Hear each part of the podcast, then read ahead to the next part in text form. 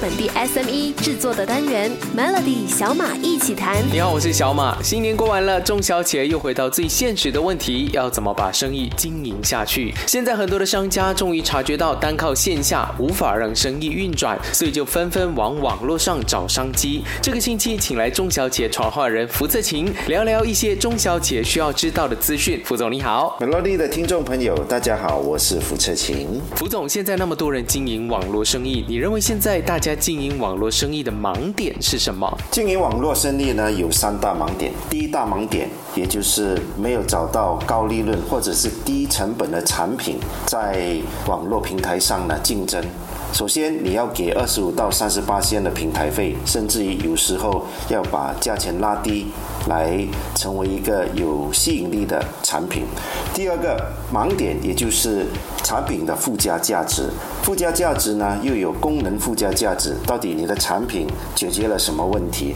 再来就是情感附加值，比如说在新年的时候买给父母亲孝顺的产品，是否有这个情情感所在？再来就是精神文化的附加价值，比如说红酒这一方面呢，是一种高大上的呃。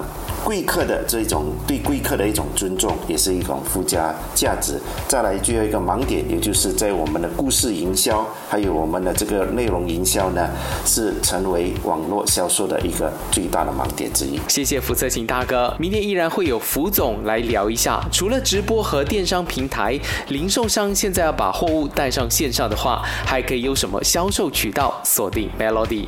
Melody 的听众朋友，大家好，我是福策勤。福总除了直直播和放上电商平台，你建议零售商现在要把货物带上线上的话，还可以做什么呢？有什么销售渠道？除了直播和电商平台呢，我能够推荐两个销售渠道。首先，我们先要有引流的思维，就是引来更多的顾客群。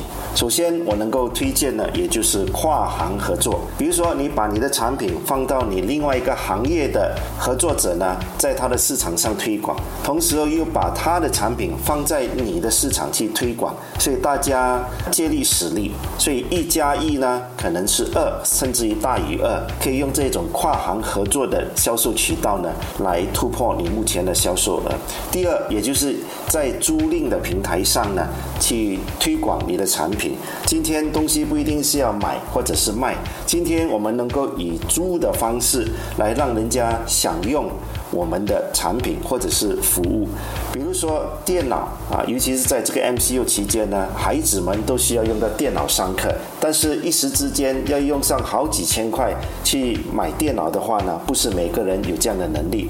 如果能够在这个平台上以租的方式，这样呢，呃，一家大小同一个时间就能够同时候享受用着这个电脑来上课或者是学习，所以这个就是我今天要推荐的这两。两个销售方式，谢谢福总。福总呢也是新零售的专家，明天就让他来聊聊 AI 新技术可以如何在二零二一年成为武器，突破生意的瓶颈。锁定 Melody，福总，你是新零售的专家，出过一本书，你认为 AI 等等的新技术可以如何在二零二一年成为武器，突破生意的瓶颈呢？AI 人工智能呢，能够帮我们提升。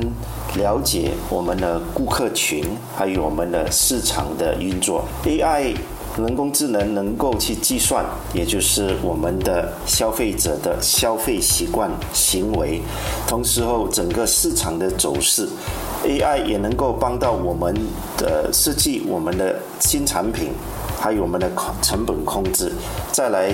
呃，也是在我们的产能这一方面呢，帮助我们做全面的规划，减低库存。同时后，AI 人工智能的这个刷脸，也是能够呃，比如说进到我们的店里面的这个顾客呢。呃，从刷脸这一方面呢，做个记录，同时也分析他们在什么时段喜欢进到你们的店里面。所以在这个技术之下呢，确实会让我们更了解我们的顾客。因为以往在以传统的方式呢，我们都是依靠猜的方式，或者是店长稍微厉害的就能够懂得掌握顾客的这个动向。但是今天经过 AI 人工智能呢，反而更可靠。分析出来的更有这一个公信力。谢谢福策清大哥，明天就来谈一个比较宏观的课题：二零二一年东南亚的经济走势可以怎么抓住锁定 Melody？你好，我是小马。昨天中小企业创号人福策清大哥就解析了中小企业可以怎么利用 AI 的技术来帮助自己的生意。今天想问问福总哦，你长期关注东南亚的经济走势，你认为二零二一年东南亚的经济发展是什么？企业可以抓住什么机会呢？Melody 的听众朋友，大家好，我是福彻琴。二零二一年的最大的经济走向呢，也就是回到最基本的，就让各行各业呢去先修复。很多的国家的救援基金呢，会不断的注入。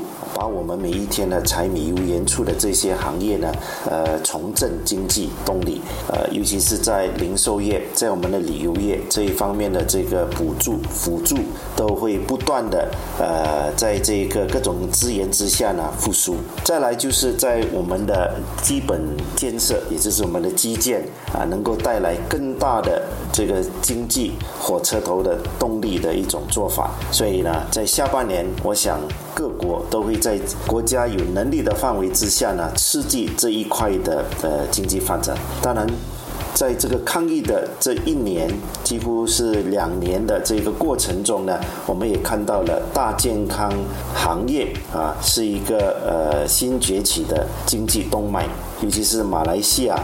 在各方面，比如说在手套业，还有很多公司在这一方面转型以后呢，也看到了大健康行业啊，不管在什么时候都能够起了一个最大的一种呃新的呃企业的元素的一种推动力。所以在这个东南亚呢，呃，在我们整个的市场红利人口这么多呢，是有一番作为的。谢谢福泽清大哥。最近福总呢，我看你也有在玩 Clubhouse，到底这个手机应用程式有什么？魅力，中小企业又怎么可以从中得到信息呢？锁定 Melody。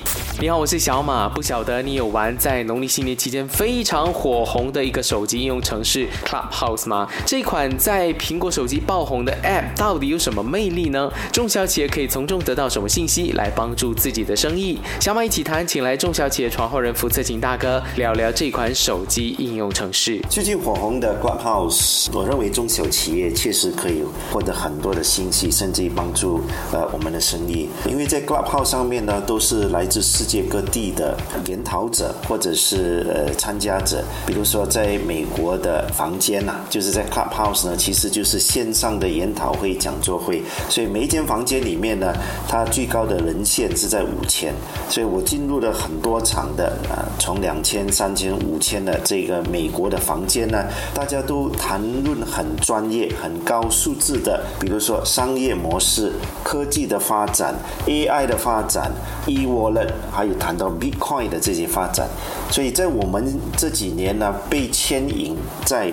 或者是被框在我们的这个社交媒体，比如说最普遍的，也就是我们的 Facebook，所以我们呢被设一个小小的呃空间，同时我们又会被迷失，说我们学到很多东西。其实呢，我们也是被这个 AI 人工智能呢把我们框在我们对某一些事物的这一个兴趣，而往往呢忽略了有更高格局、更高素质的一些新的知识分享。所以在 Clubhouse 呢。目前就是你有选择性，你可以去到每一个不同的房间去聆听各种各样的新知识，这样呢，你能够展开我们新的生意的思维。这个礼拜呢，很感谢福总为我们说了那么多关于中小企业可以掌握到的资讯。错过的话呢，可以点击 Shortcast 小马一起谈 Melody 小马一起谈，早上十点首播，傍晚六点重播，用两分钟的时间，每天抓住一个新的变化。